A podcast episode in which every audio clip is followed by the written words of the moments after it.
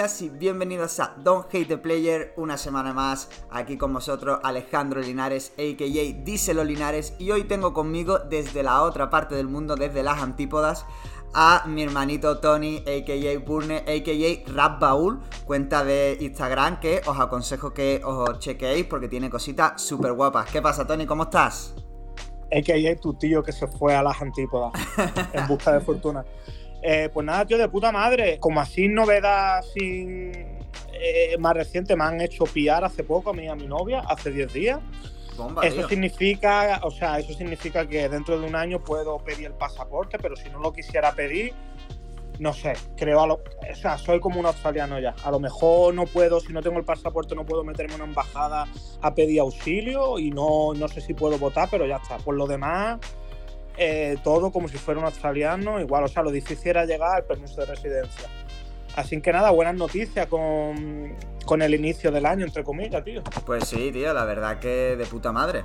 Y encima hoy tenemos un tema con bastante miga, que es hablar un poco del sonido, bueno, del sonido, de la influencia o de la escena Nueva York y cómo ese, bueno, esa auge, caída, auge, cómo eso ha traído a España, ¿no? Que, hay muchos puntos ahí bastante interesantes que analizar porque yo creo también que la gente, mucha gente habla de, esto suena a noventas, esto suena tal, y lo que está sonando es a Nueva York, no a noventas, que, es un error que tiene mucha gente.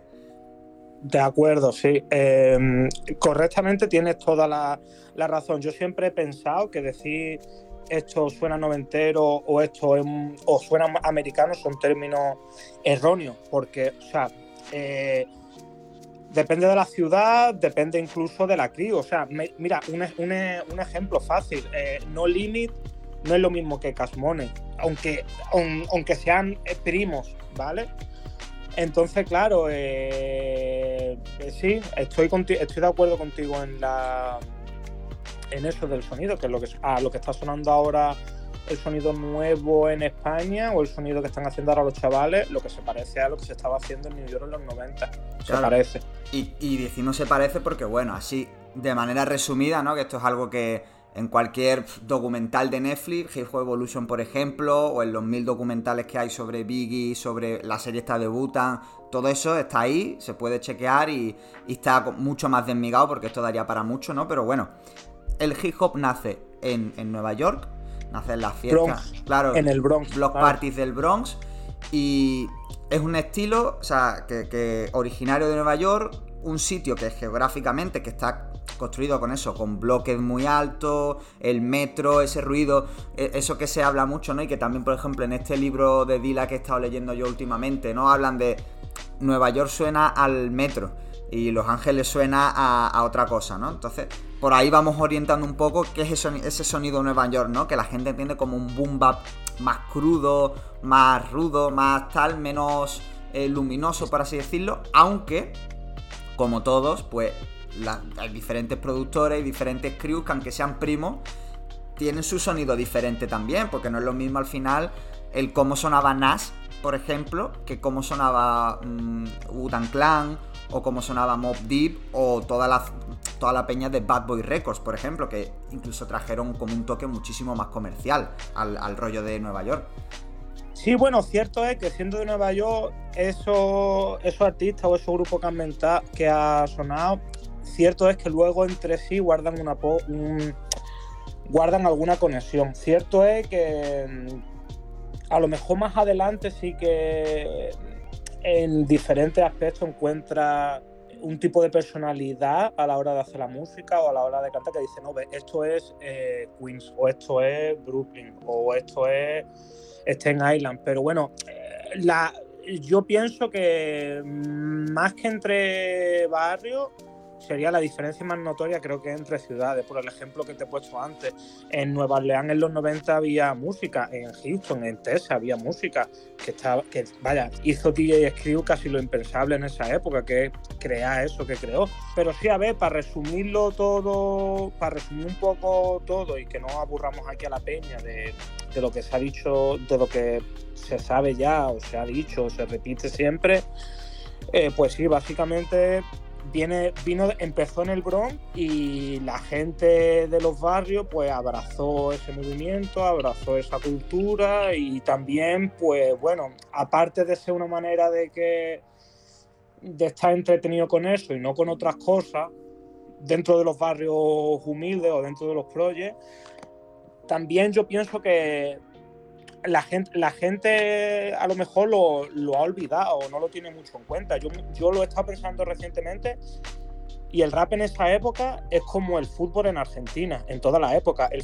fútbol en Argentina muchas veces se, lo utilizan las familias para salir adelante. Claro. La, la, clase baja. Realmente mucha gente no lo pasa desapercibido, pero incluso actualmente, no en los 90, cuando uno se hace artista de rap, es como decir, vale, ya está, ya, ya puedo cuidar de mi familia. O sea, eh, me parece uno de los, uno de los, de los ejemplos más recientes que recuerdo, por ejemplo, cuando se murió eh, el rapero DMX. Eh, Jay-Z compró el catálogo, que no lo tenía, no lo tenía él antes de, de morir, el catálogo musical, lo compró Jay-Z para regalárselo a su hijo, que me parece que tiene, no estoy seguro porque a pesar de haber escuchado toda la música suya, no soy eh, top fan, pero creo que tiene alrededor de, diría, entre 5 o 7 hijos de diferentes madres y todo eso. Entonces Como debe ser, ¿no? claro, claro. Entonces, aquí es lo, aquí es lo que.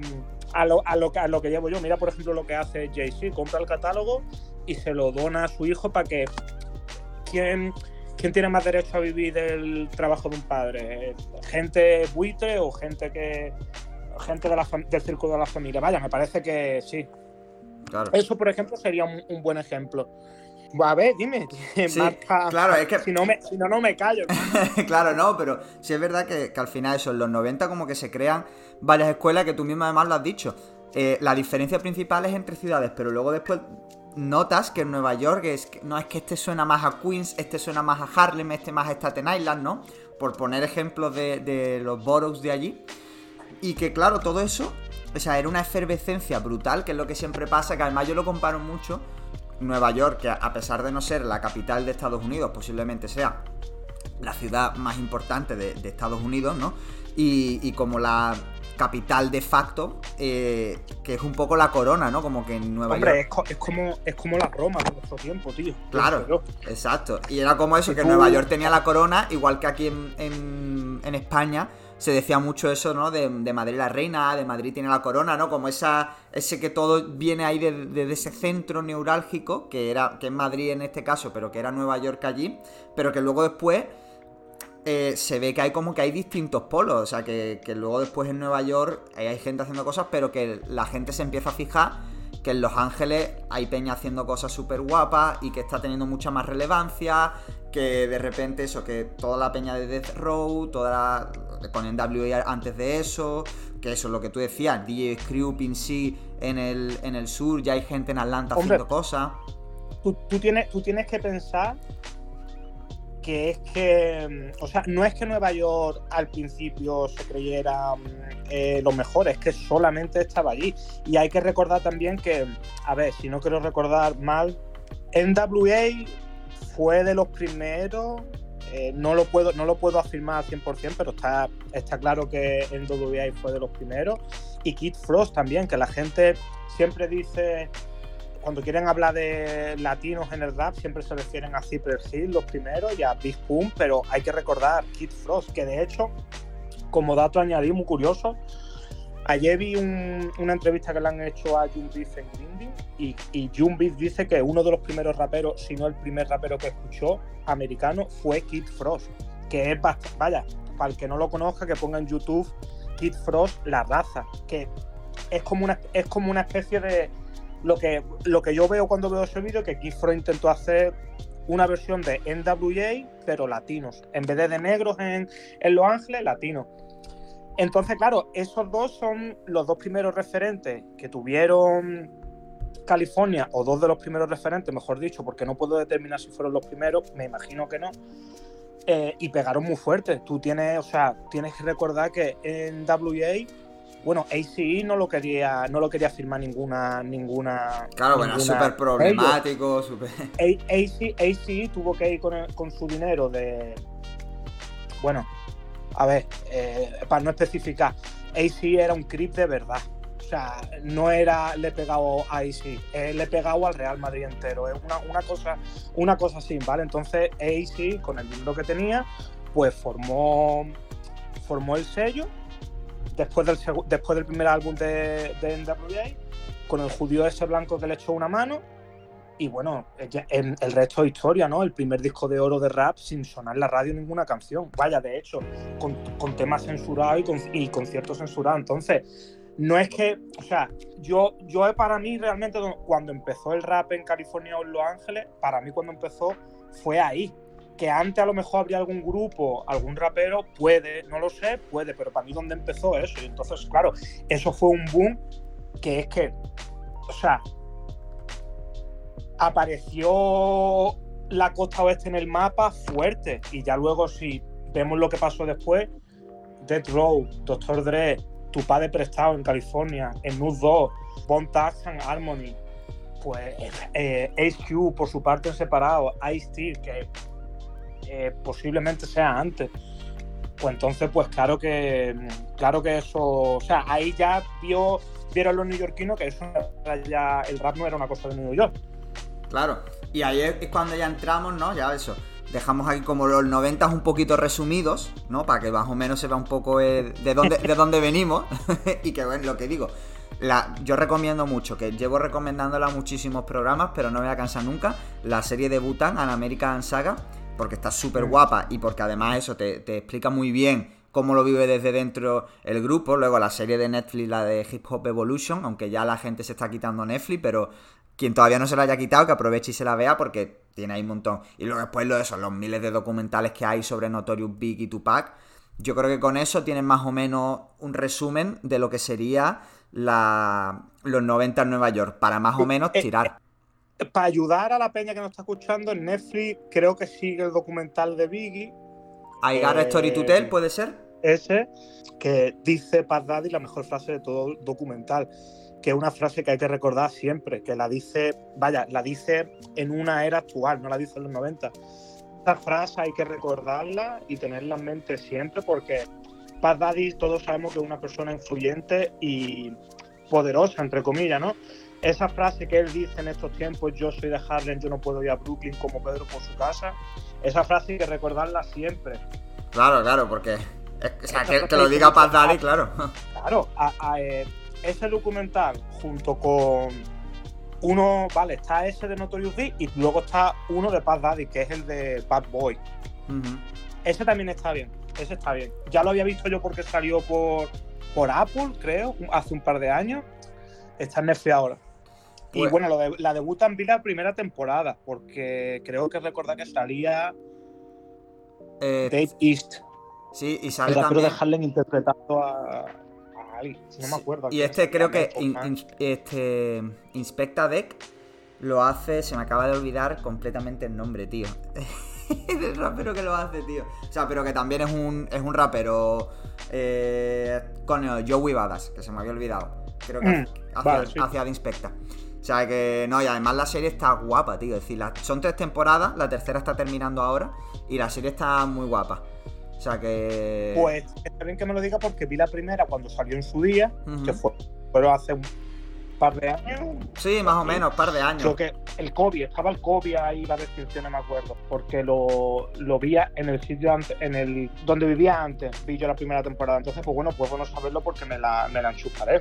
Claro, ya te digo, ahora mismo a la tercera temporada, que es la última, le quedarán, no sé si par de capítulos o cosas así para terminar. Y, dicen que ya es la última, dicen que esta ya es la última. Y, y está guay, porque además que se ve cosas súper guapas, tío. Se ve como, como por ejemplo, escenas súper tontas, no sé si las he comentado ya aquí, pero que se les ve en el carro, en un carro sonando de la, no sé si de la hermana, no recuerdo ahora, de la hermana o de la novia de, de alguno de ellos. Estaban eh, Ghostface Killa y Rayquan diciendo, tío, tenemos que, preparando ya el Only Bill for Cuban Links, en plan pensando, tío, ¿por qué esto está, Y de repente pasa un coche de una, de la novia, creo que era, de Ghostface sonando sonando un tema de Notorious, ¿sabes? Super ahí con el estribillo superar en mí y tal, y diciendo, Dios, que llevamos dos meses sin sacar nada y ya nos han quitado el puesto esta gente, tal, no sé qué. ¿Sabes? Como que se, se ve también un poco ahí la competitividad y las diferencias de estilo que había entre, entre esta gente. Y, eh, un, detalle, un, un, detalle para añadir de lo que hemos hablado antes del sonido a lo mejor de cada barrio. Eh, a mí siempre me ha dado la sensación de que mm, si alguien estaba haciendo, o sea, por ejemplo, ahora que estás hablando de Wutan Clan, es bueno decirlo, el, el beef o el diss que le hicieron a Biggie desde el disco de Raewon. Raewon en su primer álbum, em, Only Way for, for tienen un interludio con la voz distorsionada en el que Raewon y Joseph Killa eh, critican la portada de Notorious V porque eh, en el Ilmatic, en el Ilmatic de Nash aparece el de pequeño que, ojo, todo hay que decirlo. Esa portada de Nash es una copia de otro disco no, de otra música diferente, ahora mismo no me acuerdo, pero que la portada de, del disco de Ilmatic de Nas se puede encontrar, vaya, si te metes Nas, Ilmatic, Wikipedia, te aparece porque me acuerdo yo. Lo que pasa es que tanta información y tanto y tanto se te van olvidando, pero es curioso que la portada de Nas es en sí una copia de otro género musical diferente y la de Biggie, Ready Today, a ver, yo pienso que los tiempos de ahora de 2023, si tú pones los dos discos juntos, pienso que pasa totalmente desapercibido. Nadie te va a decir nunca por qué estos dos discos tienen las portadas iguales. Bueno, pues por H o por B, esa gente, la Ewon, Wutan Clan en general, yo, yo soy Killa, en el interludio ese critican la portada de Reality Today diciendo que está copiando a Nash. Supongo yo porque supongo yo que en esa época, el, eh, hombre, yo como no vivía en los 90 en Nueva York, no sé cómo fue la pegada del Ilmatic cuando salió, no lo sé, no sé si tardó dos o tres años, porque claro, antes sin internet las cosas claro. necesitaban más tiempo para cuajar, ¿vale? Pero bueno, a lo que vamos. Por ese simple hecho se metieron con Biggie, pues entonces yo siempre he interpretado que en New York la gente, si estaba haciendo un sonido, una movida, el que estaba al lado decía, no, me, me mola esto, pero no lo puedo hacer porque ya hay uno haciéndolo. Claro, pues yo tengo aquí, mira, ¿Sabes lo que te quiero decir? Claro, la cover de A Child is Born de 1974, un, disco de jazz, que la portada, la portada es una, es una niña, ¿sabes? Y en vez de estar en los de estos de Nueva York detrás, los projects, pues se ve rollo como, como si fuese una casa antigua, ¿sabes? Típico Nueva Orleans, ¿sabes? Sí, recoge trigo, una casa, una casa recoge trigo. claro, claro, claro. Claro, como digo yo. Entonces, ¿qué es lo que quiero decir con esto? Que antes parecía como que, ah, no, ya no podemos hacer esto porque están esta gente haciendo esto. O sea, si te querías repetir era porque estaba debajo del paraguas. Por ejemplo, un ejemplo fácil. Mob Deep y luego salió Infamous Mob. Entonces, claro, eh, Infamous Mob lo van a conocer los que están súper comidos con Deep, porque es como lo mismo, es lo mismo pero debajo del mismo paraguas. Pero si tú a lo mejor querías cobertura o llegar lejos, no se te permitía copiarte. Por ejemplo, esa esto de que salga un tema, se pegue el tema y coge la instrumental y te hace un freestyle, claro, eso ahora está normalizado, no pasa absolutamente nada, es porque tienes ganas de lanzarte unas barras en esa base que está tu pepino y lo haces. Eso en los 90 no lo podías hacer, pero no lo podías hacer ni sabiendo todo el mundo públicamente de que eso era un clásico, si te das cuenta. Eso a lo mejor vino luego lo de, venga, vamos a, repetir este sample después de 15, 20 años, 12 años. O mira, ahora está de moda con el tema de las mixtapes, antes de que YouTube pusieran las restricciones. Por eso ya no, salen, tú te habrás dado cuenta que ya no salen mixtapes de DJ como salían antes. La gente decía, ah, venga, Amili, Freestyle, Lollipop, eh, Freestyle. Claro, de hecho, de hecho, todo esto es, o sea, es muy heredero de, y ya eh, nos metemos en los 2000 del Nueva York de los 2000. O sea, ya, ya es como que, venga, pasamos un poco a los 2000 y ahí tenemos a dos crews, que posiblemente sean las dos crews más importantes de Nueva York en esa época, que era por un lado G-Unit y por otro lado Dipset, de Diplomats. O sea, que al final son, fueron grandes eh, usuarios del formato mixtape y eso, de utilizar eh, samples de aquí, de, crear un sonido nuevo, ¿no? Fijándose en lo antiguo, en, en el Nueva York de los 90, pero actualizar el sonido a los años 2000, tanto estético como, como eso, como musical. Sí, claro. G1 y Dipset son los abanderados posiblemente de... A ver, no hay que confundir una cosa, ¿vale? Antes, cierto es que los DJs sacaban sus mixtapes, ¿vale? Pero eran mixtapes diferentes. O sea, ellos a lo mejor traían a 20, 30 artistas y cogían las producciones que le habían hecho ellos, o a lo mejor no eran ni producciones, eran un vinilo por detrás sonando, ¿vale? Y traía como invitado a, la peña a cantar en su, en su mixtape. Supongo yo con la finalidad de luego la mixtape moviéndola por ahí, pues venga, venga, para el coche, para una block party, para no sé qué. Eh, gente underground que quiera hacer música para probar, para ver cómo suena una, una, una mixtape de DJ.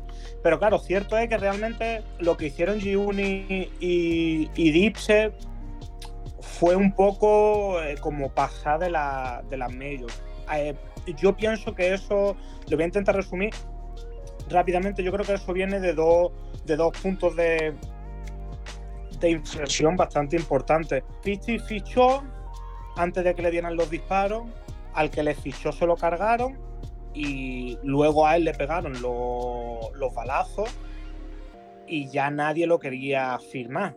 Y entonces, claro, eh, como, se, como que se quedó con la, con la miel en los labios. De hecho, el primer álbum de 50 Cent, Power of the Dollar, que es del 98, mm, nunca salió oficialmente.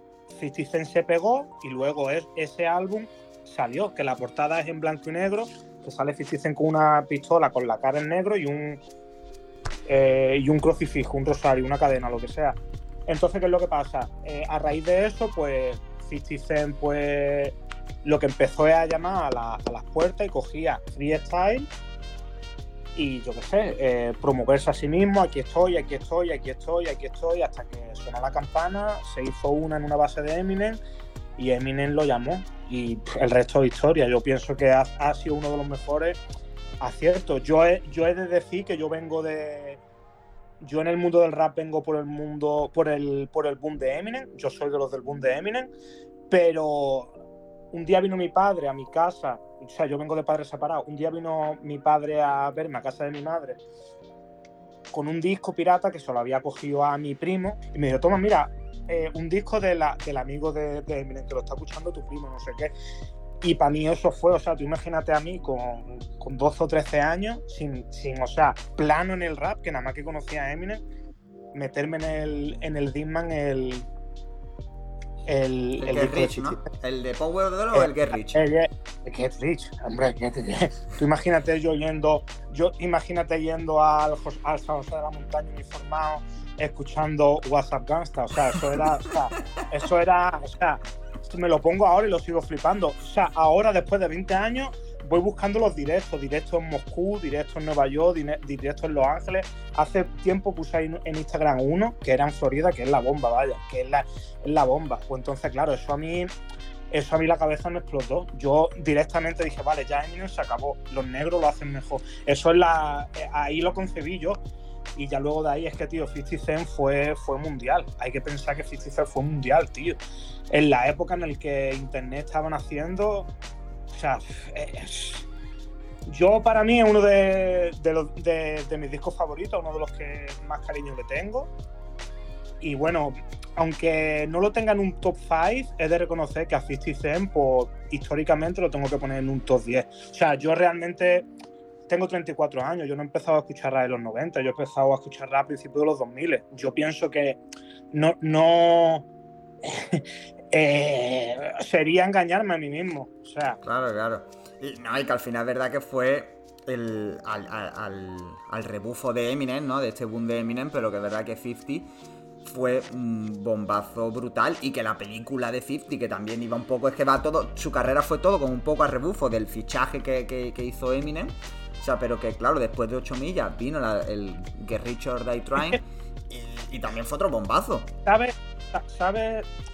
Yo lo de 50 Cent siempre lo he tenido como, como un poco milagroso por, esta razón, ¿vale? Ahora mismo eh, lo que manda es Internet. O sea, tú no necesitas a nadie para hacer lo que te da la gana, ¿vale?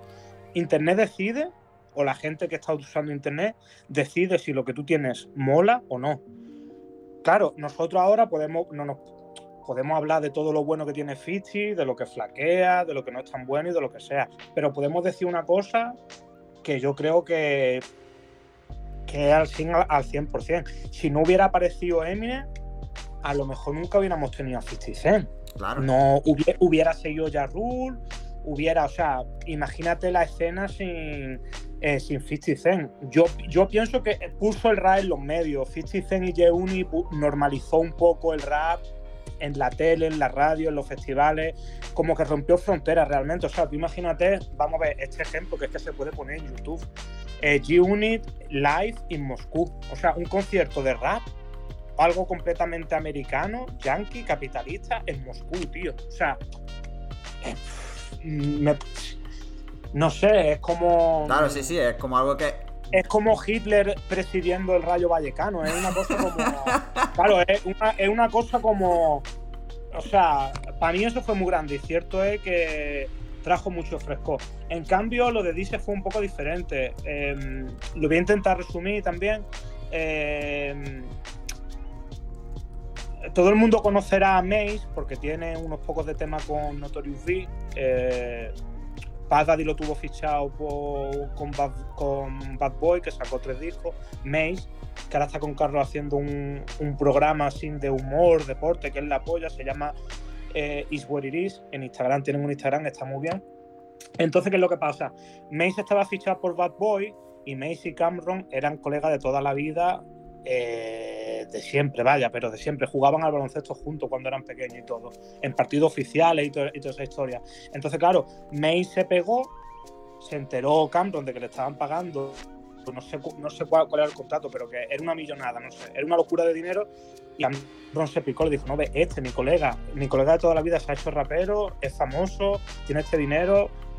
Se obsesionó Cameron que flipa hasta que un día consiguió que Mace lo llevara a, a la casa de Notorious B y, y rapeara a Cameron para 10 o 15 minutos y le dijo Notorious B, vale, suficiente, voy, voy a hacer cosas contigo, me mola lo que hace, pim pam pum. Desgraciadamente Biggie se murió. Esto que acabo de decir, Cameron lo, lo dice en cuatro o cinco entrevistas. Siempre, siempre que le preguntan sobre los orígenes, lo dice. Que incluso Cameron añade que estaba Biggie con dos tías en una cama cuando pasó eso. O sea, fue algo notorio. Claro, claro, una, una cosa, claro, una cosa completamente. No fue. No, era, era así, era, mira, ve para mi, ve pa' mi cuarto, no sé qué. Y estaba notorio en la cama con dos tías. Eso lo dice Cameron en, en entrevistas, que tiene ahí. Increíble. incre- o sea, tú imagínatelo. Tú imagínatelo. Sí, sí, no, claro.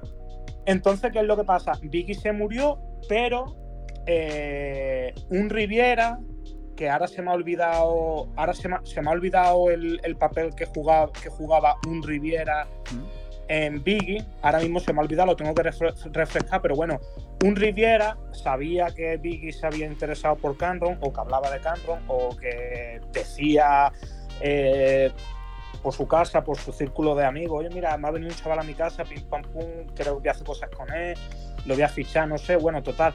Un Riviera formó un sello y fichó a Cameron. Sacó el primer disco, eh, la experiencia fue regular.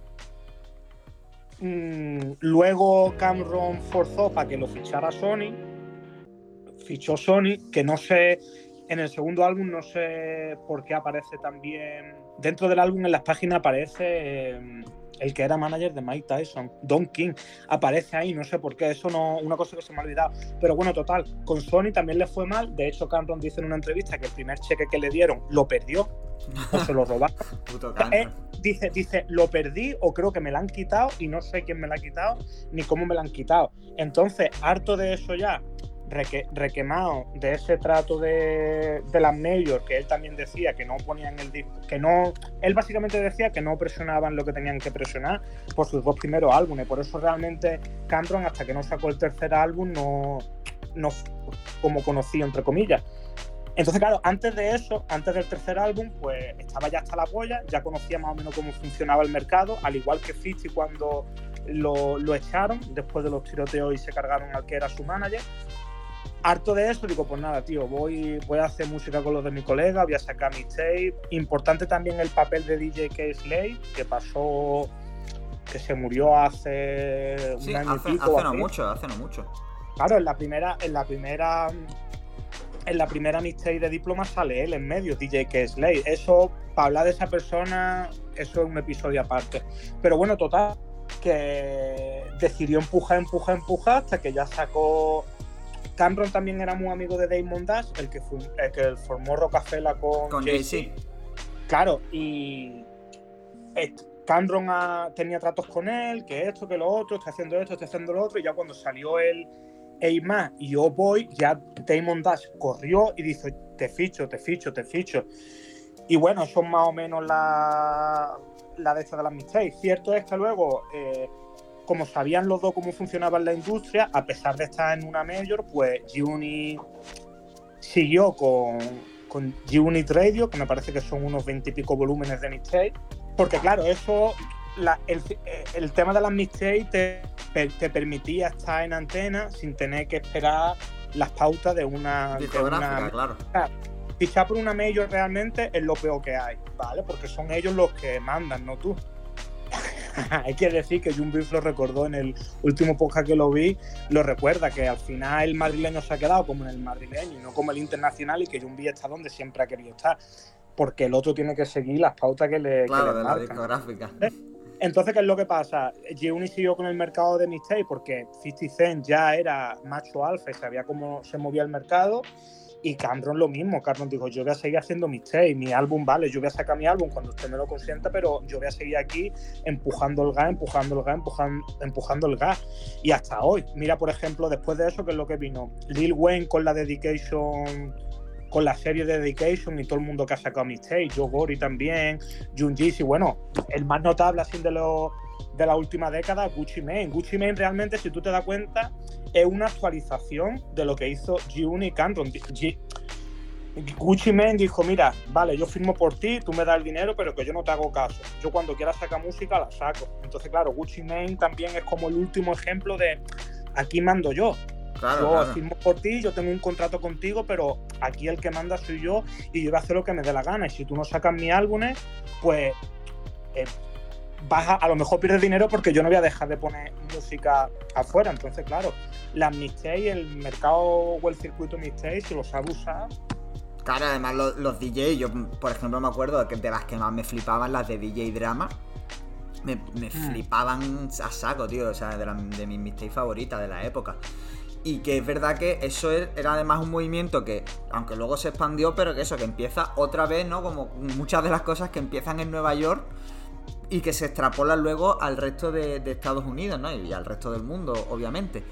Que luego, eh, es verdad que también provocan un poco otra vez la caída de, otra vez de Nueva York. Igual que todo el auge del hip hop hace que en Los Ángeles, en Houston, empiece a haber gente más potente y que Nueva York ya se vea como un poco amenazada. Aquí en el movimiento Mistake, otra vez como que Nueva York vuelve a coger la corona y otra vez vuelven a quitarle la corona, sobre todo, por ejemplo, la gente ya del sur, Lil, Wayne y toda la peña de Cash Money, eh, toda la peña de Atlanta, eso, desde Junjizi, T.I., eh, Gucci Mane, y ahí hay un, cierto tiempo grande de tiempo donde Nueva York realmente ha estado un poco como, como oculta, que lo que ha tenido, por ejemplo, sí que es verdad, que, que desde 2000, ponle 2006, 2007, como que ya empieza a bajar un poco el, el sonido de Nueva York en pos de eso, de lo que sería ya el sonido Atlanta, ¿no? Y el sonido Atlanta, el sonido a Miami también.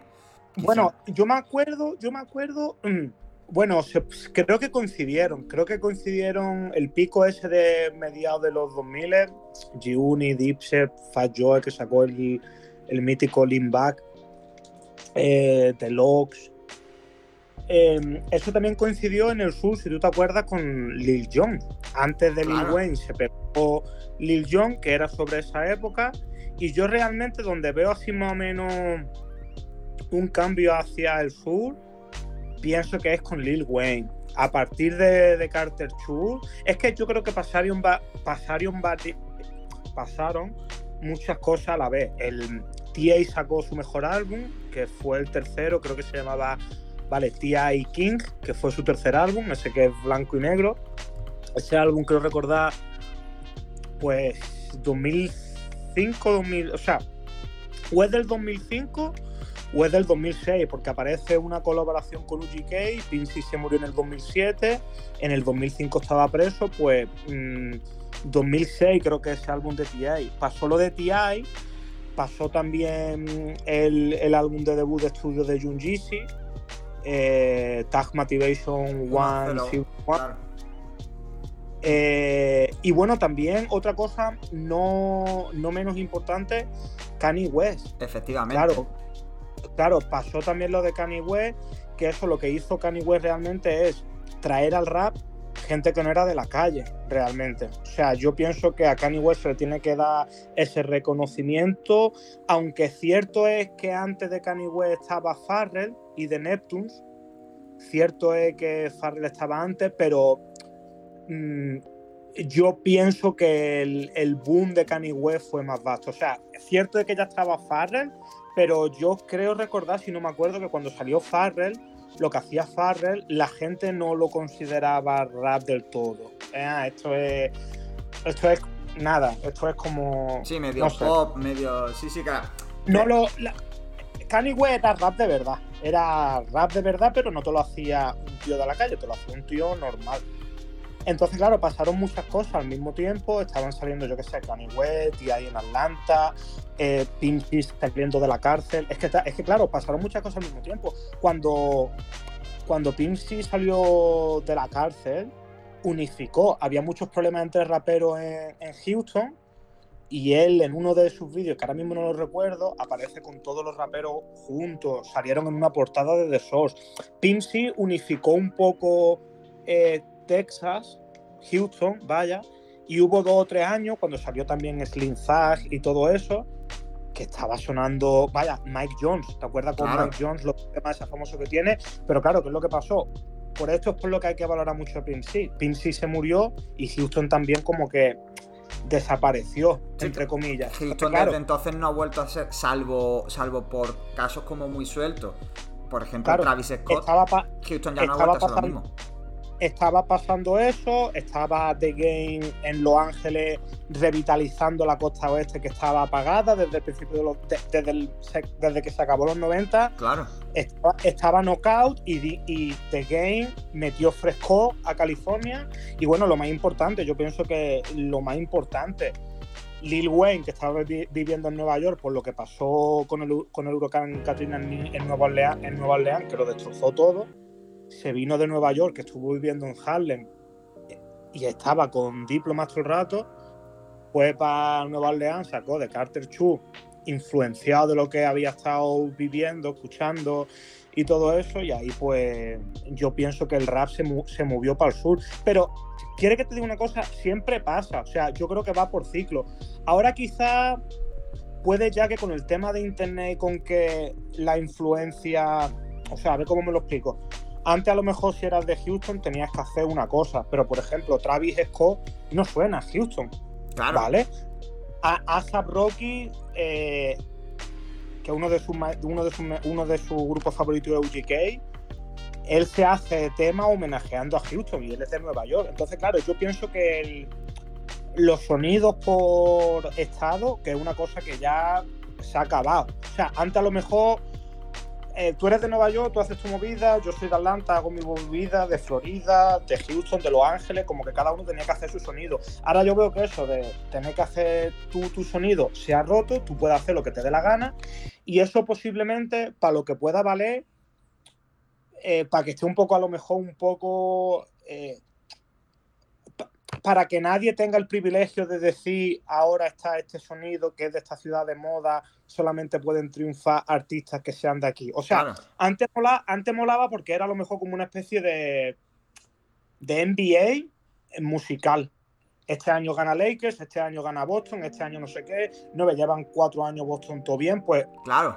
Lo, lo podemos interpretar de que como la pelota o el trofeo se ha ido moviendo. Y ahora con la era de internet, pues hacen los chavales drill en Chicago, eh, lo mejoran y lo hacen mucho mejor en UK o en Londres, se lo llevan para Brooklyn, lo llaman Brooklyn Drill y como que la cosa como que esto ha salido de aquí de Chicago o esto también se hace en UK, pero yo que soy de otro sitio lo voy a hacer mejor. Bueno, un ejemplo a lo mejor prematuro de lo que estoy diciendo, Wiz Khalifa. Wiz Khalifa siendo de Pittsburgh, de un sitio que no es un sitio que sea canon dentro del mundo del rap, lo petó en un sitio que, vaya, la influencia del rap era mínima. Claro.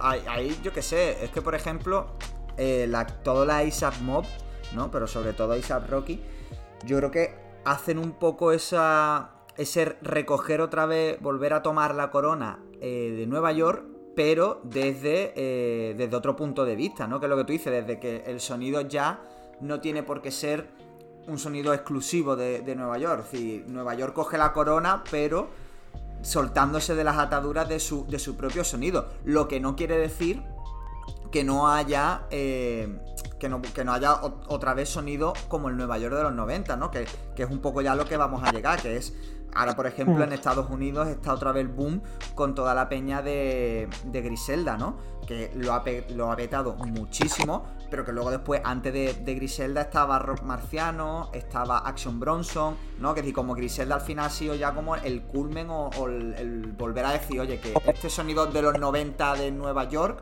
eh, se puede hacer otra vez de manera mm, fresca y que esté vigente. Y desde, desde cerca, ¿no? Desde Búfalo en este caso. Eh, sí, me encanta que hayas dicho lo de Ron Marciano, porque eh, cuando me dijiste hace una semana de lo que íbamos a hablar más o menos, estuve dándole a la cabeza que es claro, siempre cuando ocurre un boom o se pone algo siempre trending o topic, hay que, hay que si, uno rebusca, si uno quiere ver el origen de las cosas, siempre rebobina para atrás. Y es verdad que, claro, Ron Marciano ya hizo lo que está haciendo Griselda, entre comillas. O sea, Ron Marciano se tiró a la piscina, yo no sé, eh, se ve, hombre, lo de Ron Marciano es que ha sido un detalle muy bueno que lo hayan metido, porque he estado escuchando estos días su segundo álbum, Roloaded, que es que, o sea, para todo el que no, no esté escuchando o nos vaya a escuchar, mejor dicho, si no conoce a Ron Marciano o le sonaba pero nunca se ha parado y quiere empezar, que se ponga el, el segundo disco, tío. Tiene dos o tres temas, tío. Eh, Pistoler, eh, Esmeralds, que es uno de los, de los temas que cierra el álbum, sobre todo Esmeralds, madre mía. Tiene tres temas, tío, que si no te mola, no, no te mola el rap. O sea, tú te pones ese disco sin saber quién es Ron Marciano y te dices, tío, ¿esto de qué año ha salido? Eh, entonces, claro, es verdad que hay que darle crédito a Ron Marciano porque ya lo hizo antes, Mm, lo que pasa que cuando salió Ron Marciano era a principios de los... De los 2010, claro. 2010, 2011. Claro, Macbeth 2010 y Reloaded 2012. A ver, yo tengo, yo tengo una pequeña teoría, ¿vale? Porque yo, aunque no lo pueda escuchar todo por, por falta de tiempo, yo más o menos sé lo que, lo que se hace, lo que pasa, lo que no pasa y cómo se mueve más o menos la pelota. Yo tengo una teoría que creo que puede ser un poco válida de por qué ha pasado lo de Griselda. Mm, en los últimos años hemos visto como eh, la música rap eh, se ha infantalizado un poco o lleva muchos años siendo lo mismo, venga, eh, pistolas, dinero, o sea, cuando empezó el, el gangsta rap la gente también decía, oh, dinero, pistolas, culos al aire, esto no es lo mío. Pero yo creo que en los últimos 5 o 6 años eso ha pegado el punto. O sea, como que los eh, un chaval de 20 años, un chaval de 16 tiene más tiempo y tiene más energía que un tío de 34, es lo que pienso yo. Yo pienso que se ha metido mucha gente joven en la música. Como he dicho antes, ya no hay una, una discográfica, no hay labels o no hay un padrino que diga tú sí, tú no, tú sí, no. Ahora el orden es internet, el público es el que manda, entonces claro, hay mucha gente joven escuchando rap y yo he tenido una percepción, o sea, digo siempre esta palabra, pero creo que es una palabra incorrecta, pero creo como que está un poco infantalizado. A mí, por ejemplo, yo te voy a poner un ejemplo, ¿vale? A mí Lil Baby no me mola. No me mola si es porque yo he escuchado mucho rap, no sé si no me mola porque no me puede molar algo. A ver, creo que no es por la edad pero yo me pongo, por ejemplo, Lil Baby, que yo siempre me, yo siempre, yo me considero una persona abierta que escucho no solamente rap, muchos tipos de música, y a mí Lil Baby no me dice nada. A mí, por ejemplo, si quieres que te lo diga honestamente, lo que yo pienso que a Lil, Baby lo usan. O sea, me explico. Lil Baby, todo el mundo sabe que viene de donde viene, que ha hecho lo que ha hecho, él lo sabe, él se lo cree, él lo expone. Entonces, la peña lo que hace es: mira, este chaval, que tenemos millones de chavales en los Estados Unidos, como este chaval, negro, traficante, criminal, me da igual esto, me da igual lo otro. Vamos a tratar a este chaval de puta madre, vamos a darle cobertura, vamos a enviarle al Mundial de Qatar a que cante en directo para que esa gente que es igual que él, en vez de estar en la calle pegando balazos, se compre un micro y esté en el estudio hablando de lo que ha hecho o creándose un perfil que no es como de persona para querer ser como su ídolo. Yo, tristemente, creo que eso es lo que está pasando en los últimos años. Entonces, hay mucha gente pureta o hay mucha gente que le mola el rap, pero que no le mola eh, gente como Lil Baby. Y yo pienso que ha encontrado en Griselda un por qué no. Estoy contigo en lo que, en lo que has dicho antes, de que. Si me parece que lo has dicho, si no lo has dicho, lo quería decir yo. Eh, lo que se ha hecho en los 90, independientemente de la ciudad que sea, pero bueno, lo que está volviendo que es el New York, así, el, estilo característico que se hacía en New York en los 90 por la mayoría de artistas, es cierto que se puede volver a hacer y mejor. Nunca se ha dejado de hacer, simplemente pienso que no, que no ha tenido cobertura porque antes tenía que decir una label o antes tenía que decir un pureta, tú sí, tú no. Pienso que siempre se ha hecho. Hay, que recordar, hay que recordar también que antes de, de, de Mark Marciano, de, Rock Marciano, Currency, sí. para el que no para el que no lo vaya a entender, Currency hizo un amago. Claro, pero ese amago era también es verdad que tenía unos toques un poco más. O sea, porque es verdad que. Claro, no, era, claro, no era sólido Nueva York, no era sólido Nueva York, pero la maqueta de. O sea, Currenside, si tú ves la carta de Currenside, se movió un poco, también es de Nueva Orleans, se movió un poco por No Limit, se movió un poco por Cash Money, vio cómo formaba, vio cómo funcionaba el mercado y dijo, que va, hermano, yo me voy por mi cuenta, pobre, pobre, entre comillas, o fuera de una, de una mayor, pero contento, haciendo lo que a mí me da la gana. Y eso a lo mejor ha sido un buen ejemplo. O sea, mm, Currensai es uno de los, de los vaya, eh, da conciertos, saca discos, tiene una legión de fans que no lo sueltan. Yo pienso también que quitando, quitándolo de que no es el mismo sonido, Sí, tiene matices, tiene matices. Es verdad que tiene. Lo que pasa es que lo actualiza un poco también al, al sonido Nueva Orleans. O sea, es como que es una mezcla así mestiza de. Bueno, el sonido de Currenside yo siempre lo defino como suyo propio, así mellow. Sí, exacto, es un mellow. Es que no, o sea, música para fumar, música para conducir, para ver el atardecer, para estar chilling. Exacto, sí, sí. Claro. Em, entonces, claro, yo esa es mi opinión. He intentado resumirte lo, máximo posible porque si no es que la sí. Ya, como, como dato, antes, antes de, empezar con, con España, ¿no? Con hablar un poquito de España, eh, Cameron nace el 4 de febrero y Rock Marciano nace el 11 de febrero. O sea que está aquí, pues estaba chequeando. Y, como dato, mi cumpleaños es el 4 de febrero del 89. Imagínate yo cuando descubrí eso en mi casa. Claro, claro, yo es que soy del 5 de febrero, entonces claro, es como que los acuarios al final son los que... claro, em, pero la cosa es, ya tirando un poquito para España, ¿no? Porque aquí en España siempre ha habido como muchas cosas que se han entendido mal, eso para empezar. Entonces, yo creo que la primera cosa que se, que se ha entendido mal aquí en España era eso, era que sonar, sonar americano o sonar a noventas era sonar a Nueva York y, no a Nueva York, porque es lo que digo, cuando la gente dice es que eso suena a tono noventero, la gente no está hablando de, de Juicy, con un estribillo R&B, con un tan, la gente está hablando de un sonido Mob Deep Butan Clan, ¿sabes? Un sonido crudo, duro, ¿sabes? Hardcore, un sonido hardcore. Porque en, los 90 se hacían cosas también muy chill, muy rollo currency, ¿no? De, y yo, que es un sonido chill, pero que, tiene como ese aura noventera, que Nas, por ejemplo, era crudo y duro en las líricas, pero luego instrumentalmente, más allá de la crudeza de lo rudimentario, ¿no? De la época, mm no, tenía que ver con las producciones de risa para Butan Clan o con Mob Deep, que era como mucho más hardcore. Ya no te digo Onyx o te digo otras cosas. O sea, como que aquí en España que parecía que lo único que valía era eso. Luego después vino gente que dijo, no, no, noventas es también, es, también Los Ángeles, noventas es también el sur, ¿no? Como cuando llega Madrid Pimps y hace todas estas cosas. Y, luego ya como que se abre todo el abanico a, a todos los estilos. Y ahora está otra vez resucitando en España un poco el rescatar el sonido Nueva York de los 90, ya sí que entendiéndolo un poquito mejor. O sea, con todo lo amplio que era el sonido de, Nueva York en los 90, ¿no? Eh, a ver, sé lo que quiero decir, pero estoy pensando a ver por dónde empezar. Eh, bueno, mira, para. Es que claro, no, no, no, nos, podemos poner a hablar del inicio del rap en España porque eh, estaría también para otro capítulo. Pero bueno, vamos a intentar.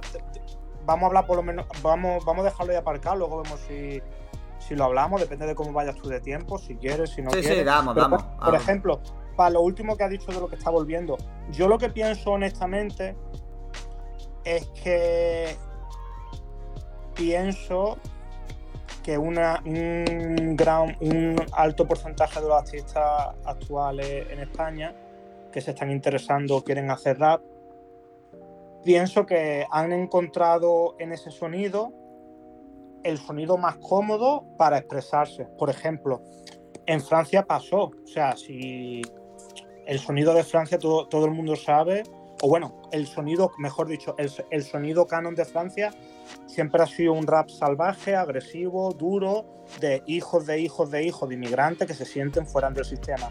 Ahora, eh, en UK, desde hace 3-4 años, UK también ha encontrado el sonido en el que se sienta cómodo, que es el drill. Antes realmente, antes del drill, del drill en UK, se hacía grimy.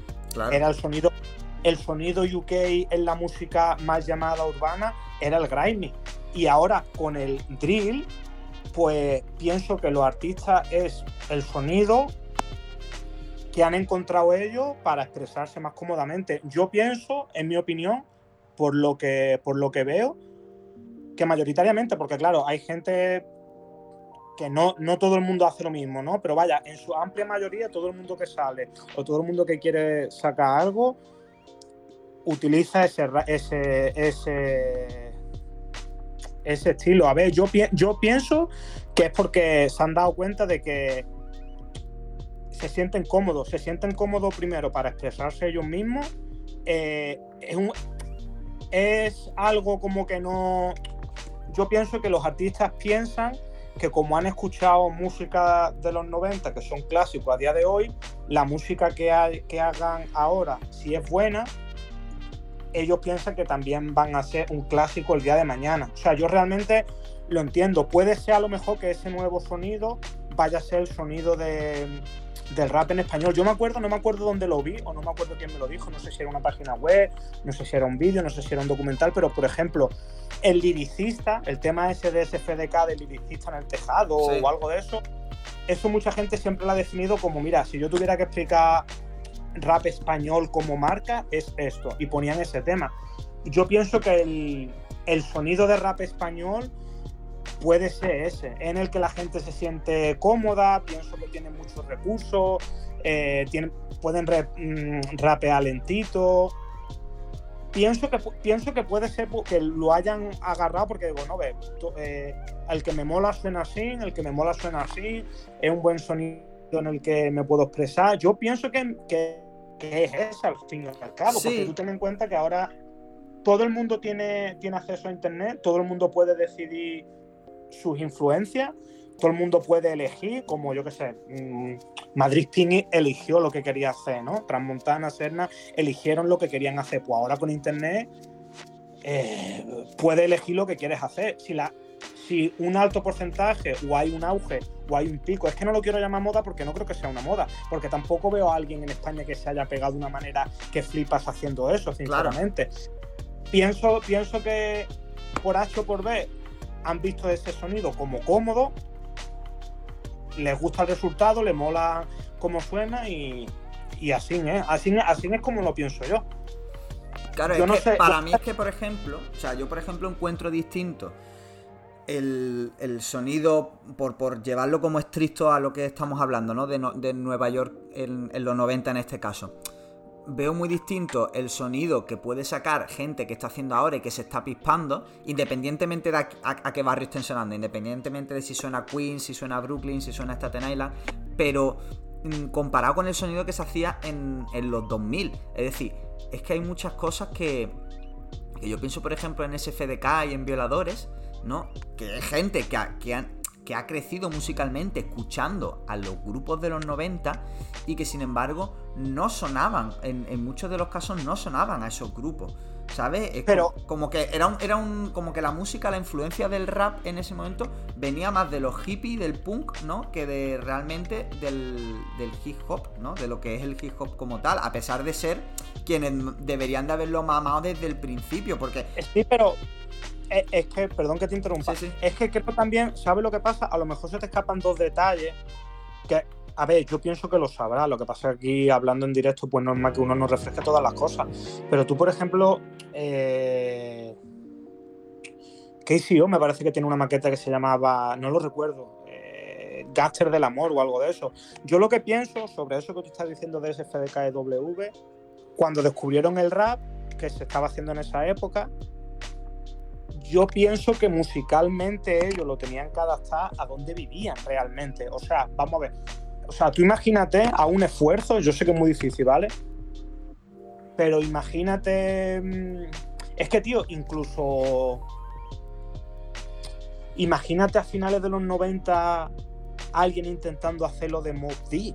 O sea, es que yo pienso que, que hay varios puntos en el que por ejemplo, mira, partiendo de una base rápida, la música rap en España, la Cano, por, ejemplo, la, música de rap que salía en la Hip Nation, por ejemplo, en su mayoría, em, era música realmente, esa gente la escuchaban la gente de bachillerato y de universidad. O sea, el escuchante, el consumidor medio de hip hecho en español a principios de los 2000 era gente de bachillerato y de universidad. O sea, realmente Mm, si eras de barrio, escuchabas flamenco, escuchabas reggaetón. Claro. Entonces, imagínate por un momento, o sea, el primer disco, incluso el primer disco de, mm, de SFDK, cuando tú te lo pones, sientes un poco eh, que no, no, es de ese rollo que he dicho yo de, de líricas, de letras bien escritas. A lo mejor se sale un poco el primer disco de SFDK a lo que yo he dicho, pero por ejemplo, un claro ejemplo, Natch, W, eh, muchos guiños a la literatura. Eh, por ejemplo, KCO, a KCO siempre le ha molado el jazz, ¿no? Tú, tú, a principios de los, de los 2000, por lo menos de donde soy yo, de Málaga, tú a principios de los 2000 coges a 100 chavales de la calle y le preguntas a los 100 que te digan un artista o dos de jazz, yo, yo no te hubiera dicho ninguno. Ah, entonces, entonces, entonces, ¿qué es lo que pasa? Yo pienso que ellos sí sabían lo que, lo que se estaba haciendo, pero que no lo podían hacer, pues o no lo podían hacer porque ellos eh, se habían criado donde se habían criado, no, tenían la fórmula, no sabían cómo poder crear, no mm, veían imposible hacer un Ilmatic en España. O sea, realmente esto me parece a ti que alguna vez te lo he dicho alguna vez que nos hemos visto. Para mí realmente, con todos los puntos que estoy tocando, si yo tuviera que decir qué disco en España es el Ilmatic o el equivalente, yo diría que es poesía difusa. O sea, no. Si, soy justo, si soy justo, acorde con la sociedad española, acorde con el, con el, con el escuchante de rap promedio del 2000, el Ilmatic español para mí, yo diría Natch, poesía difusa. A día de hoy Natch no, no lo sigo, no es uno de mis artistas top, pero he de reconocer, vaya, tengo el disco, Poesía difusa porque me parece un discazo. Eh, la producción de Jefe de la M es mortal. Y yo, por ejemplo, como eso, eso lo puedo poner de ejemplo. Sí. Eso yo creo que refleja muchas cosas. Mm. Mm, a ver, claro, es, una, gente, eso que, que lo hemos hablado también aquí en el podcast mucho, que no eran gente de los barrios bajos, sino que eran gente de clase eh, un poquito más alta. era clase baja, pero no clase marginal, que era la diferencia con los Estados Unidos. Sí, sí, sí. Eh, es que yo, por ejemplo, te voy a decir una cosa. Yo. Eh, ahora que sabe eso. Em, yo en, mi clase o en mi colegio escuchábamos rap cuatro gatos. Eh, el que era un poco más malillo escuchaba flamenco y, y, el resto de la gente escuchaba pues lo que estarían los 40 principales bombardeando em, esos años que ahora mismo estarán todos sin tabique. Me imagino, todos los que en 40 principales. No sé, yo ahora pienso en David Civera y ese estará sin tabique por ahí. No, no es lo que me imagino. sí, no, no, no, real, o sea, pero... Había que decirlo, había que decirlo. O, café, o Café Quijano, estarán, no sé, serán dueños de un puticlub en Melilla. No sé, pero es que había que decirlo. Había que decirlo, hermano, había que decirlo.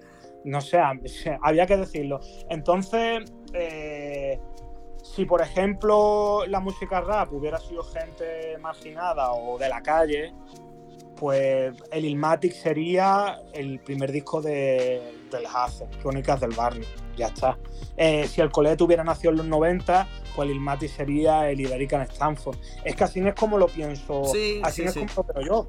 Es que realmente el Oldie Ratchet on Me de, de Young Beef podría ser un Ilmatic en el sentido de que, bueno, ya era la, clase marginal cogiendo y, contando lo, que, lo que pasaba desde una perspectiva. Mm, más actual, ¿no? Pero que al final un poco eso. Sí, sí. Em, a ver, también te digo una cosa, no sería tampoco descabellado decir que cada tiempo puede tener su Ilmatic, al igual que el Ilmatic es el, es el Ilmatic de los 90, el disco de Fitchy, Get Rich or, Die Trying, puede ser el Ilmatic de los 2000, posiblemente.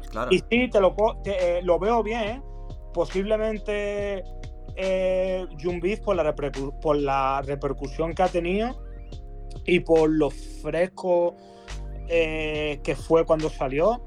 Podría, podríamos, pues sí, yo, si, si empezamos a contar desde el 2010-2011, si yo tuviera que decir qué disco ha sido el más influenciado o, eso, aunque esté la, aunque es muy, es muy difícil porque claro, te vienen a la mente toda la gente que ha empezado a cantar antes, pero sí, Jumbi podría ser también un buen ejemplo de que ese disco, por el momento que, que salió, mm. yo lo veo bien. Sí, y luego, por ejemplo, eh, yo recuerdo, tío, de los, vamos, los primeros, o los, los dos discos, vamos a, enfocarnos en eso, ¿no?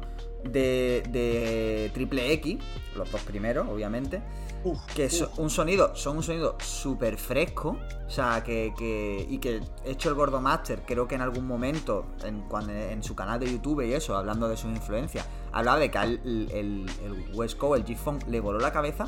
Pero sin embargo, este el disco, yo veo un disco que tiene ritmo que, para mí, por ejemplo, eso sí era como el intentar adaptar Nueva York y traerlo y traerlo aquí, el sonido, ¿no? No estricto, no es un sonido estricto como por ejemplo lo que puede haber hecho Dano en este último disco, lo que están haciendo ahora, eso, lo, que digo, la gente que ahora como que está rescatando, lo tipo Ergo Pro el pequeño eh, y, toda la peña de, de alrededores, pero en el caso de Triple X, a mí me parece una traslación, sobre todo también al, al calor de, de, de G-Uni y de Dipset, yo creo que me parece una, actualización brutal y lo, más parecido que se podía hacer. En esa época, antes de que llegasen Gamberros Pro y, toda la gente. Es que, es que yo te voy a decir una cosa, ¿eh? Triple X es antes de G-Unit. O sea, me, vengo a referir. O sea, es casi paralelo, en verdad. Es que, o sea, paralelo, pero con punto a favor para Triple X. Yo realmente. Claro, o sea, mira, por ejemplo, ¿vale? Si tú me tienes que decir, Antonio, agarra cinco discos de rap español, ¿cuál te lleva?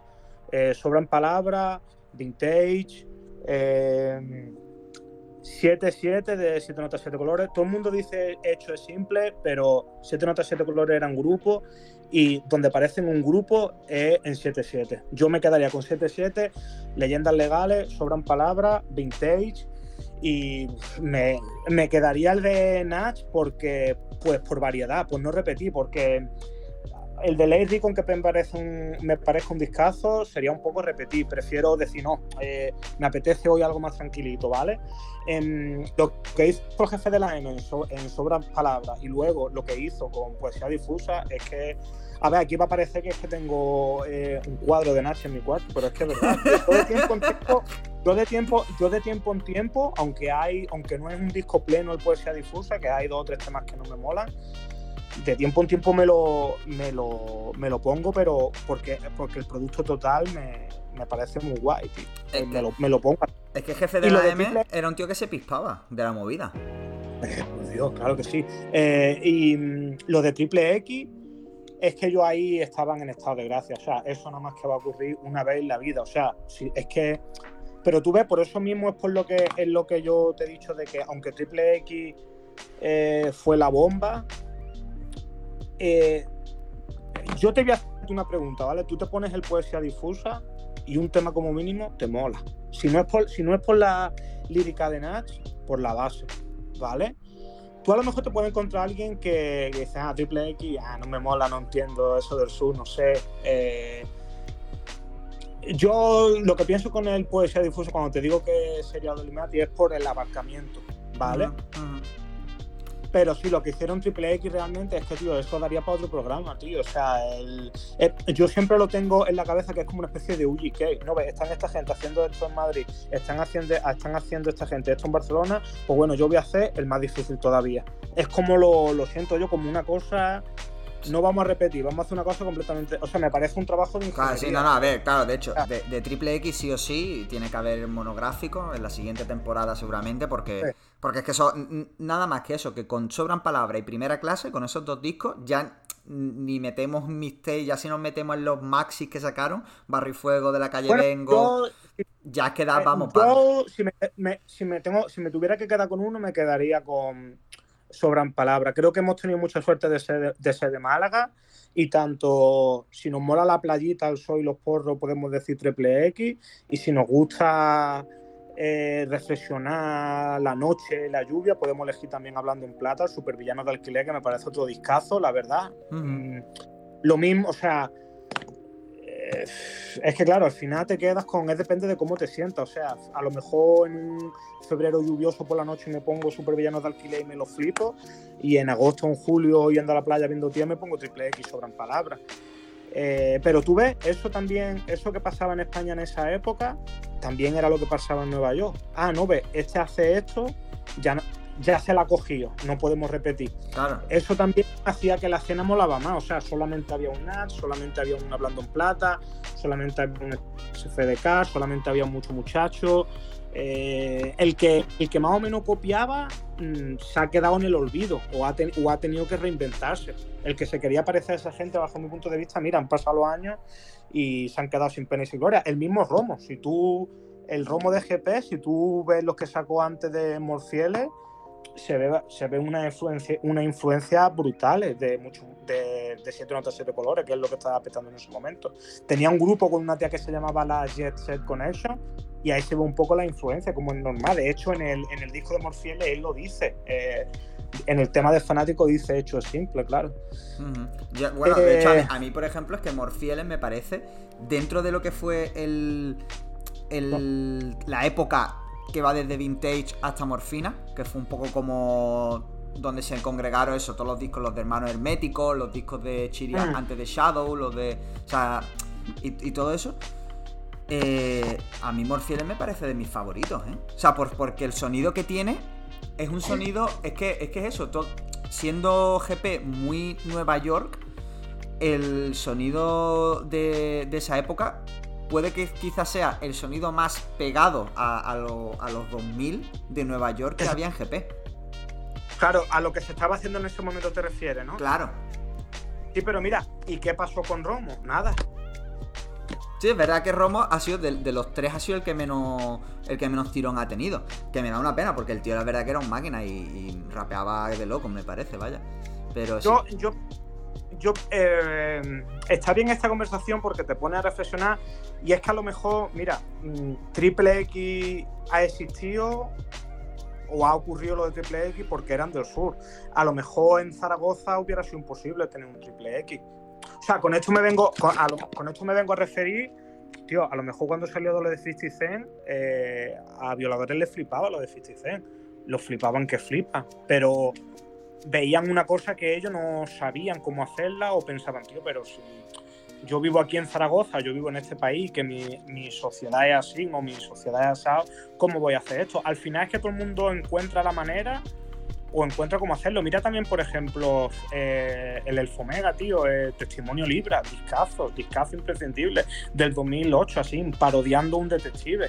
Eso realmente también es arriesgado. Tú, por ejemplo, le dices al Gordo Mato, le dices al Spanish Fly que se envistan del detective y a lo mejor, yo qué sé, hermano, no se comen nada. Al final es que... Sí, claro, es el estilo, claro, es el estilo de cada uno al final. Claro, depende de muchos puntos importantes y yo que sé, es que podría ser un, debate eterno. Tú, mm, puedes estar al día de lo que, de lo que pase, pero puedes pensar, vale, sé que está pasando esto en USA, pero yo vivo aquí, vivo en Sevilla, vivo en Lora del Río, vivo en Alicante y lo que me mola no lo puedo no lo puedo hacer, no sé cómo. Sí, pero por ejemplo, ahora, ahora no hay miedo a eso. Quiero decir, ahora mismo, es que, hombre, por, ponerlo lo, último que, que, está saliendo en España, iba a decir, después de Cecilio G, ¿cómo va a hacer lo que sea?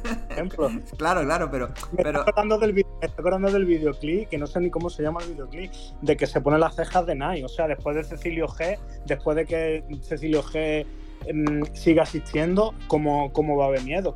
Mira, un ejemplo rápido, ya que has hablado también de Vintage cuando salió Chiri Vega haciendo Chiri Vega en el 2004 Vintage, que todo el mundo que entienda de rap puede ver que eso es una traducción uno a uno de lo que se hacía en el barrio de Queens en Nueva York en los 90. O sea, tú te pones el disco de Nas, te pones uno de los primeros discos de Mob D, te pones uno de los primeros discos de Capone en Noriega y el Chiri a lo que suena es eso. Lo que pasa que Chiri se lo lleva a Madrid. O sea, Chiri como que encontró la fórmula, nunca mejor dicho, para decir, yo a mí me mola esto, soy fanático de este sonido, me he crecido escuchando esto, me flipo con esto, pues esto lo voy a intentar llevar a donde vivo yo, que al final eso es lo que es vintage, y mira lo que le pasó, que realmente no es...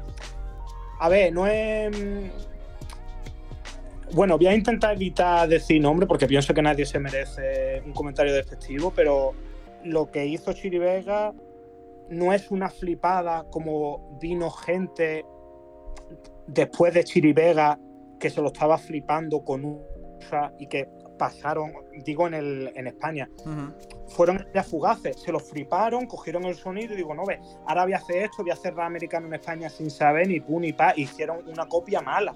Hay que saber diferenciar. Es que claro, no quiero decir grupo ni de esto porque pienso a ver que no, yo no, yo alguien que se haya forzado por sacar música, no voy a decir compara Chirivega con compara este que entró y salió, ¿vale? No, pero hay, hay diferentes formas de hacerlo.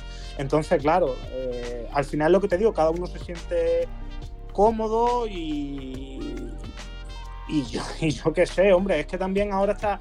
Internet ha hecho muchas cosas buenas, tío. Ya se ha roto eso de eres de Nueva Orleans, e-, eres de no sé, de este sitio, tienes que hacer este sonido. No, tío. Puedes, puedes ser de Los Ángeles y hacer lo que te dé la gana o parecerte más Nueva York como Kendrick Lamar quizá, o sea, es una cosa buena que ha, traído, que ha traído el Internet. Lo malo que ha traído que hay un desorden, hay un desorden y, y lo que es bueno o lo que es malo es el número de visitas que tiene realmente. O eso a lo mejor es la cobertura que tú al final recibes, la cantidad de visitas que tiene. Y eso realmente sí que lo veo sí, claro, Sí, pero bueno, al final, al final es el nuevo padrino que tú decías antes, que te dice tú sí, tú no, son las visitas. Sí, hombre, a mí la verdad que me quita de escuchar música nueva, porque claro, con el, contra menos tiempo tienes, menos tiempo tienes para elegir. Entonces, claro, yo me sigo metiendo o sea, en la, en misma. Vaya, a. Yo cuando. Voy a decir un poco mi, mi de esto, ¿vale? Mi, mi, mi itinerario, ¿vale? Yo cuando quiero cotillear sobre la movida hago lo siguiente. On Smash, que ahí eso es noticia, las principales noticias salen ahí, por ejemplo, me he enterado de que le han calentado a 69 en un gimnasio y me he enterado por ahí, por On Smash. Cuando tengo más tiempo y quiero más, me meto en Wallstar Gijó, que aparte de ser vídeos de Gijó, son vídeos que están pasando en USA, en la calle, eh, tiroteo, robo, ha pasado esto, me han una tía con el culo todo gordo que se le cae, lo que sea. Eh, y cuando quiero escuchar algo, descargarme algo o mirar discos que, o discos que han salido que no me lo dicen esos dos sitios, me meto en respecta.net, que es una página rusa que meten todos los discos que salen y todas las mixtapes que salen de rap, todas, todas sean buenas, sean malas, con padrino y sin padrino. Y ahí más o menos voy haciendo un repaso rápido y, por ejemplo, si ha salido alguien, ¿qué te digo yo? Alchemist. Pues bueno, Alchemy a lo mejor sale no es más.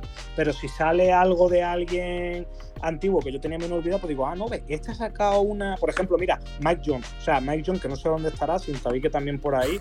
Si sale algo de Mike Jones que no la que no ha pagado por aparecer en On Smash, pues a lo mejor lo veo en respeto y digo, no, ve, ha sacado un EP Claro, claro. Eh, esa es más o menos la hoja de ruta que sigo yo. Eh, para estar al día. Pues claro, sí es que al final, bueno, ahí como varios momentos y eso.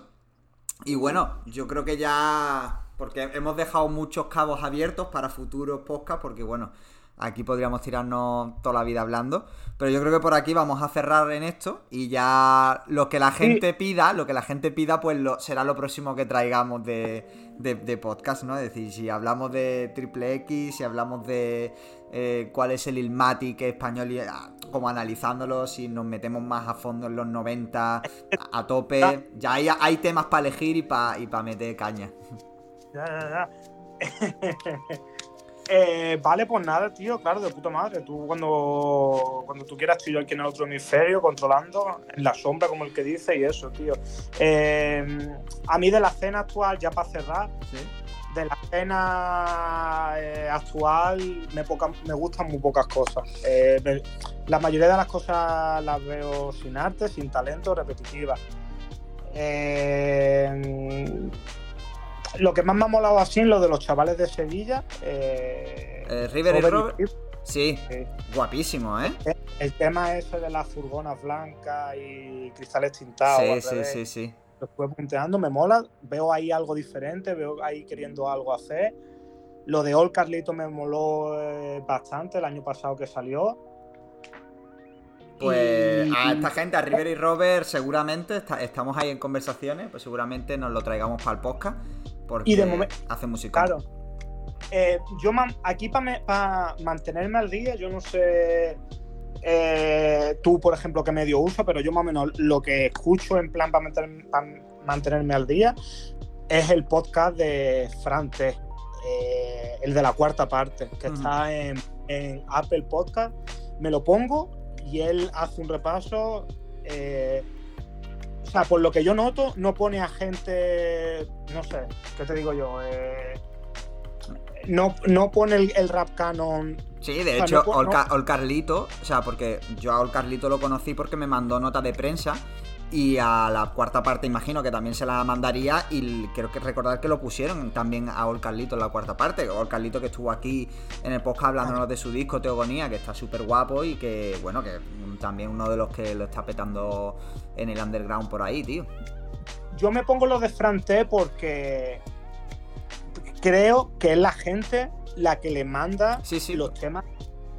Y luego, y luego él confecciona los capítulos para que suene un poco homogéneo. O sea, él no te pone los temas salpicados como parece ser, o a mí me da la sensación de que se curra un poco, por ejemplo, un día se mete 15 temas de rap estadounidense de un palo y otro día se mete 15 temas de rap español, pero que más o menos es en la misma línea. Y por ahí más o menos me, me estoy al día. El otro día me partí la polla en el coche, que casi tengo un accidente, porque puso un tema, puso un tema que se me ha olvidado, lo tengo que mirar porque como me lo pongo en, el, en, el, en los auriculares y voy conduciendo, no lo miro en la pantalla. Puso un tema de dos notas de Jerez que estaban rapeando, pero haciendo como un pregón de Semana Santa.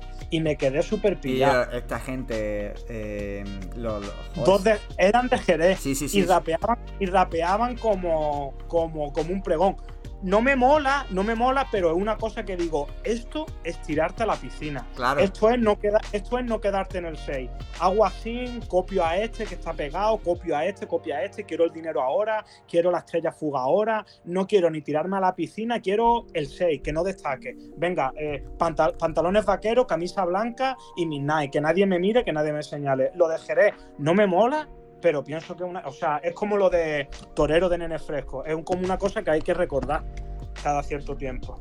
Claro, claro, esta. Tío, que se me ha olvidado. Joder, que se me ha olvidado el, nombre de, este grupo. Ya hemos hablado de tanta peña. No, yo me partí, o sea, estaba en el coche que iba a tener. Sí, sí, pero es que, tío, estos son, estos son los que. Los que hablaron cuando el tema de lo de, de lo de Raúl Alejandro, que decían que, le, que les copiaron, ¿sabes? Eh, que, porque en el disco último de Raúl Alejandro son ellos, son, creo, son esa Creo que sí, tío. Creo que sí. Joder, me, quedé, súper pillado. Yo estaba pensando en el coche, ¿no? Esta gente tiene que tener. Coño, Space Urimi. Space Urimi, joder. Claro. Eh, yo pensé en el coche, pensé. Esta gente tiene que tener en su casa todos los discos y todos los vinilos de ecos del rocío eh, y todo eso. O sea, yo me quedé pilladísimo. Vamos, yo ya digo que no lo sé, ¿eh? no sé, porque el tema que tú dices no, no lo he escuchado. Que lo mismo no son ellos, pero que, pero que siendo dos pibes de Jerez y, haciendo eso, tiene pinta de que sean ellos, sí. No, lo, lo, lo, lo, voy a, lo voy a intentar buscar ahora cuando acabe contigo y te lo voy a pasar fuera de, del chat. Va, va, perfecto, pues nada, ya vamos a, a cerrar ya, así que ya sí que sí, muchas gracias Tony por, haber venido. Y nada, a todo el mundo eh, os recuerdo que bueno, la semana que viene ya empieza la Semana Santa, así que ya no volvemos hasta el 16 de abril, nos vamos a tomar dos semanitas como buenos funcionarios que somos. Así que ya sabéis, escuchad esto que os hemos dejado un capítulo ahí con Magro para antes de las vacaciones. Y ya sabéis, odia el juego, no odies al jugador. ¡Bless!